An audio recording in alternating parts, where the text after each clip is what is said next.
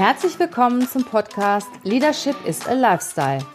Der Podcast für Führungskräfte, die neben ihrer Karriere ein erfülltes und gesundes Leben führen möchten. Mein Name ist Regina Volz. Ich zeige dir, wie du das Beste aus dir, deinem Leben und deinem Business machen kannst. Und jetzt geht's los. Viel Spaß mit der heutigen Folge.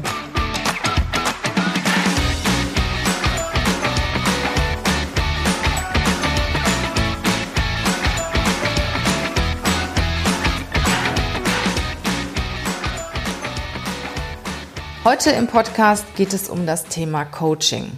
Was ist eigentlich Coaching? Wie finde ich für mich den besten Coach? Und was kostet das? Was ist Coaching? Als ich vor 20, 25 Jahren meine Coaching-Ausbildung gemacht habe, war Coaching noch was ganz Besonderes, was Außergewöhnliches. Die Mitarbeiter in den Firmen wurden zu einem Coaching geschickt und es kam selten jemand von sich aus. Damals hatte das so den Touch, na ja, wenn jemand zum Coaching geht, mit dem stimmt irgendwas nicht. So das Thema persönliche Weiterentwicklung stand hin, damals noch hinten an, das stand nicht im Vordergrund. Also bei den Coaches selber, ja, die haben das gelernt, aber ähm, es war noch nicht so verbreitet, dass wenn ich mir einen Coach suche, wenn ich zu einem Coaching gehe, arbeite ich an meiner persönlichen Weiterentwicklung, an meiner Persönlichkeit, an meinen Zielen. Damals hatte das irgendwo noch so einen, so einen negativen Touch. Ich lege mich irgendwo auf die Couch und dann mal gucken, was dann passiert. Heute ist es ganz anders. Heute gehe ich zu einem Coach, wenn ich mich weiterentwickeln will. Wenn ich ein Thema habe, weiß ich und ich nicht weiß, soll ich A oder B gehen oder ich bin im Moment nicht so ganz glücklich, wo soll ich hin, wo ist mein Weg? Coaching bedeutet auch, dass ich mich eine Weile einmal mit mir selber beschäftige. Ich sage immer, Coaching ist Kosmetik für die Seele. Ich beschäftige mich mit mir selber. Wann mache ich das denn? und im Coaching wirst du wirklich dazu gezwungen, dich mit dir zu beschäftigen, mit deinen Zielen, mit deinem Werdegang, mit deinen Visionen. Und ich kenne das ja von mir selber. Auch wenn ich mir das vornehme, mich zu Hause hinzusetzen, mal eine Stunde über mich nachzudenken, fällt mir das sehr, sehr schwer. Und wenn ich aber eine Person habe, die mich leitet, ein Coach, dann funktioniert das alles viel besser, weil der Coach hat Methoden und Werkzeuge, um mich auch zu einem Ergebnis zu führen. Ja, was macht der Coach mit mir? Also ein Coach geht davon aus, dass der Coachee, also der Klient, die beste Lösung in sich trägt und auch für sich erarbeitet. Ein guter Coach stellt überwiegend Fragen. Der Redeanteil von dem Coach in einer Coaching-Sitzung ist, ich sag mal, maximal bei 20 Prozent. Er stellt dem Coachee gezielte Fragen, so gute Fragen, dass der äh, Coachee gezwungen ist, auch, ich sag mal, Gedanken zu öffnen, in sein Unterbewusstsein zu gehen und die Dinge ähm, ja, zu betrachten, die er sonst eher wegschiebt und außerhalb seiner Komfortzone sind. Das heißt, dass der Coach richtig gute Fragen stellt, Werkzeuge einsetzt, Tools einsetzt, die den Coachee aus der Komfortzone bringen und dazu bringen, seine Lösung selbst zu entwickeln und über den Tellerrand hinauszudenken und sein Schubladendenken auch zu verändern und auch Gedanken zuzulassen, die er normalerweise nicht zulassen würde oder auch die er, auf die er gar nicht kommt, weil er sich selber ja immer die gleichen Fragen stellt und weil sein Umfeld ihm ja auch immer die gleichen Fragen stellt.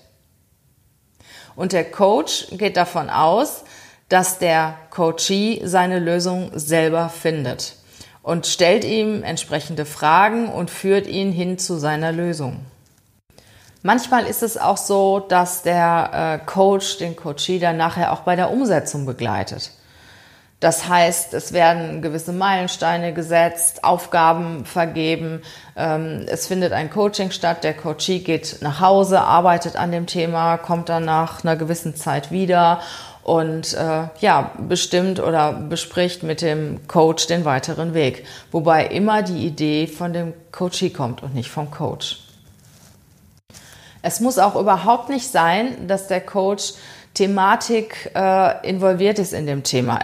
thematisch involviert ist, also dass der äh, Coach aus der Branche kommt oder sich mit den Themen auskennt, die den Coachee beschäftigen. Ich sage mal, je weiter er von den Themen weg ist, desto besser ist es eigentlich weil er dann auch ganz andere Gedanken hat und äh, ja, den Coachee auch dazu bringen kann, dass er mal nach rechts und links schaut und ganz andere Lösungen entwickeln kann, als er normalerweise in seinem Umfeld entwickelt. Was ist jetzt der Unterschied zur Beratung? Also ein Berater ist ein Profi in dem Bereich. Im Gegensatz zum Coach, wo ich eben sagte, der halt in der Thematik, die den Coachee betrifft, nicht unbedingt äh, Kenntnisse haben muss, ist der Berater ein Profi in dem Bereich. Und ein Berater gibt Wissen weiter.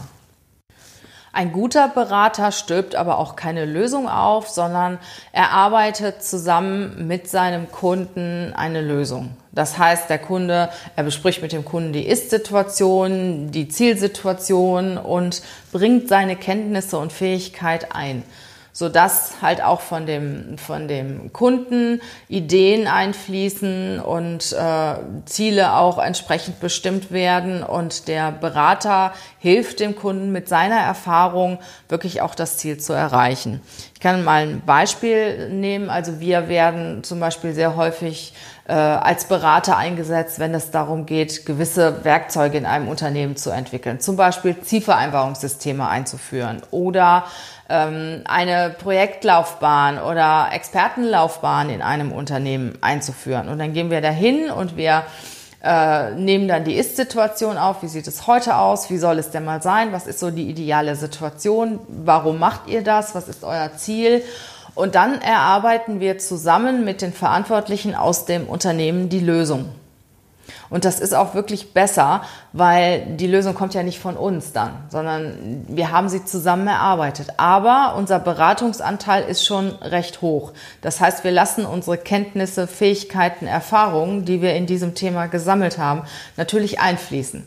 Und Fehler, die der äh, Kunde normalerweise machen würde, wenn er es selbst macht, ohne dass er mit Leuten spricht, die Erfahrung darin haben, passieren dann nicht.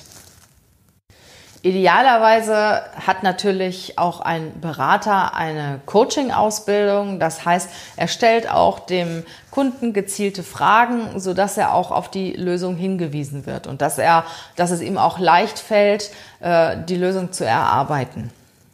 Denn auch in der Beratung ist es nicht gut, wenn so eine Lösung einfach übergestülpt wird, sondern wenn die zusammen mit dem Kunden beraten wird äh, erarbeitet wird.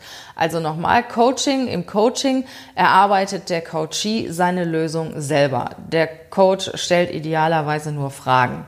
Richtig gute Fragen, äh, erfasst es, wenn mal so ein, so, ein, so ein Diamant und so ein Keyword von dem Coachee kommt, greift es auf und geht dann in das Thema tiefer rein.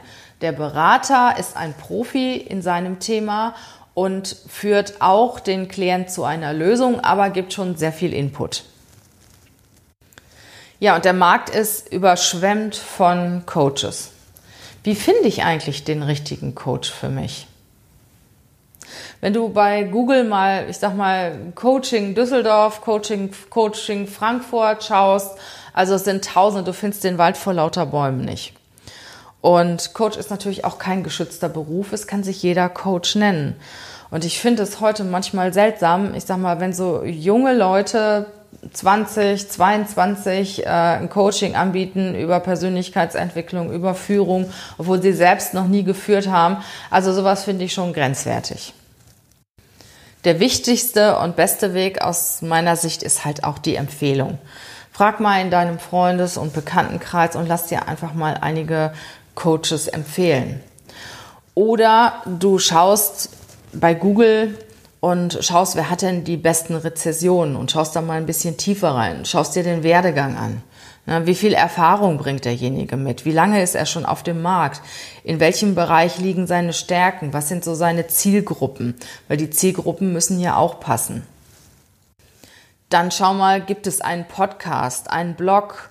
Ähm, hat der Coach einen Facebook-Account, Instagram-Account? Stellt er sich bei YouTube vor? Findest du etwas über ihn persönlich? Ja, was hat er für einen Werdegang?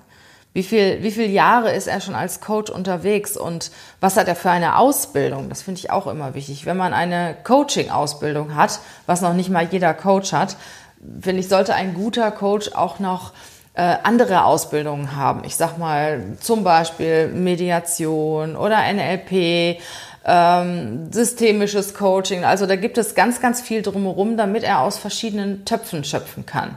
Damit er nicht ganz starr nur immer wieder äh, das anwendet, was er in seiner Coaching-Ausbildung gelernt hat, sondern dass er auch selber äh, einen riesen Topf an Ressourcen hat, ähm, woraus er schöpfen kann.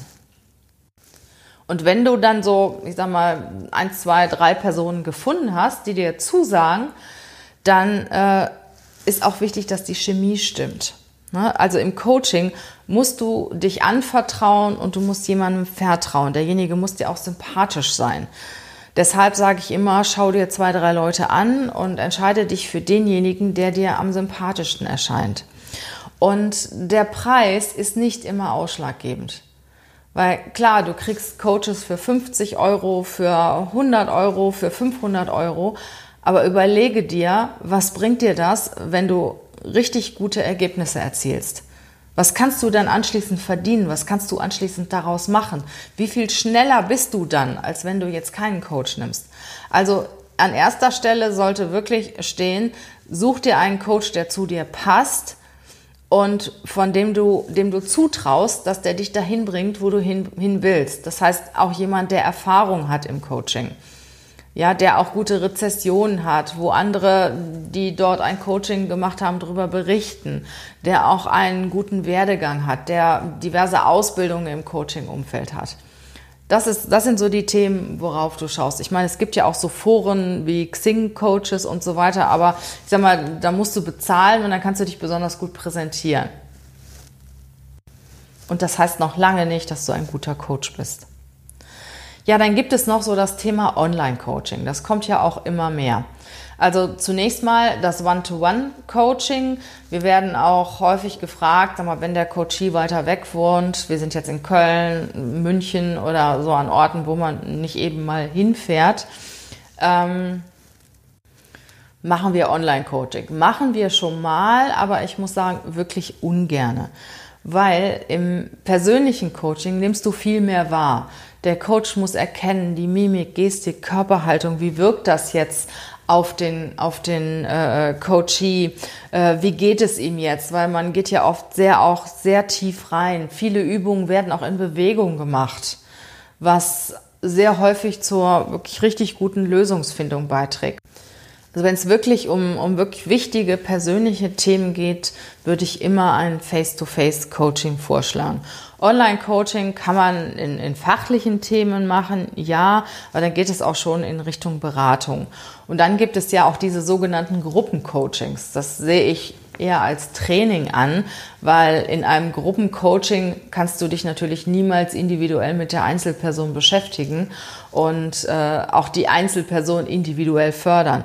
So ein Persönlichkeitsentwicklungscoaching kannst du online machen. Ja, das ist dann als Basis, da nimmst du einiges mit. Aber dich persönlich äh, zur Lösung fühlt natürlich viel, viel eher ein individuelles Coaching. Ein Online-Coaching wird ein persönliches Coaching niemals ersetzen. Es ist natürlich auch vom Preis eine ganz andere Kategorie, wo wir jetzt auch beim Preis sind. Was kostet ein Coaching?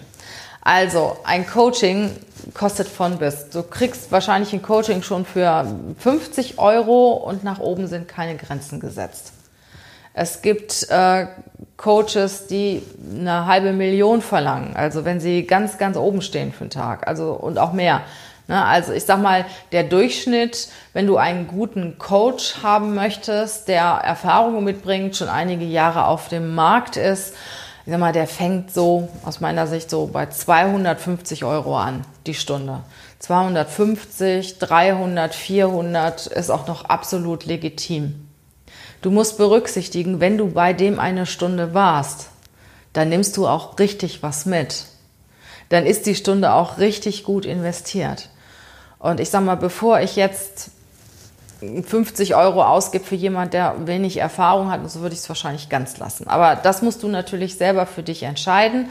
Ich sage immer, lieber einen guten Coach, der gute Rezession hat, der Erfahrung hat, der zu dir auch persönlich passt und ein bisschen tiefer in die Tasche greifen, als hier am falschen Ort sparen. Weil was du von einem guten Coach mitnimmst, ist unbezahlbar. Ich habe schon einige Leute in meinem Coaching gehabt, die ja ihr, ihr komplettes Leben umgestellt haben nach vier, fünf Coachings oder die einmal da waren mit einem Thema und dann fiel es wirklich wie, von, wie Schuppen von den Augen. Sie hatten die Lösung und das hat, das hat sie sehr weitergebracht. Und dann sage ich, Mensch, was zahlt ihr denn für einen Urlaub oder für Kleidung oder sonstiges? Ähm, investiert das Geld in euch selber. Weil die beste Investition ist die, die du für dich selber tust. Ich selber bin ja auch seit vielen, vielen Jahren Coach, habe auch diverse angrenzende Ausbildungen und nehme mir immer noch regelmäßig ein Coaching. Weil ich bin so in meinem, meinem Kästchen und brauche immer mal jemand, der ja, mich auch dazu zwingt, mal nach rechts und links zu denken und über meine Komfortzone hinauszugehen.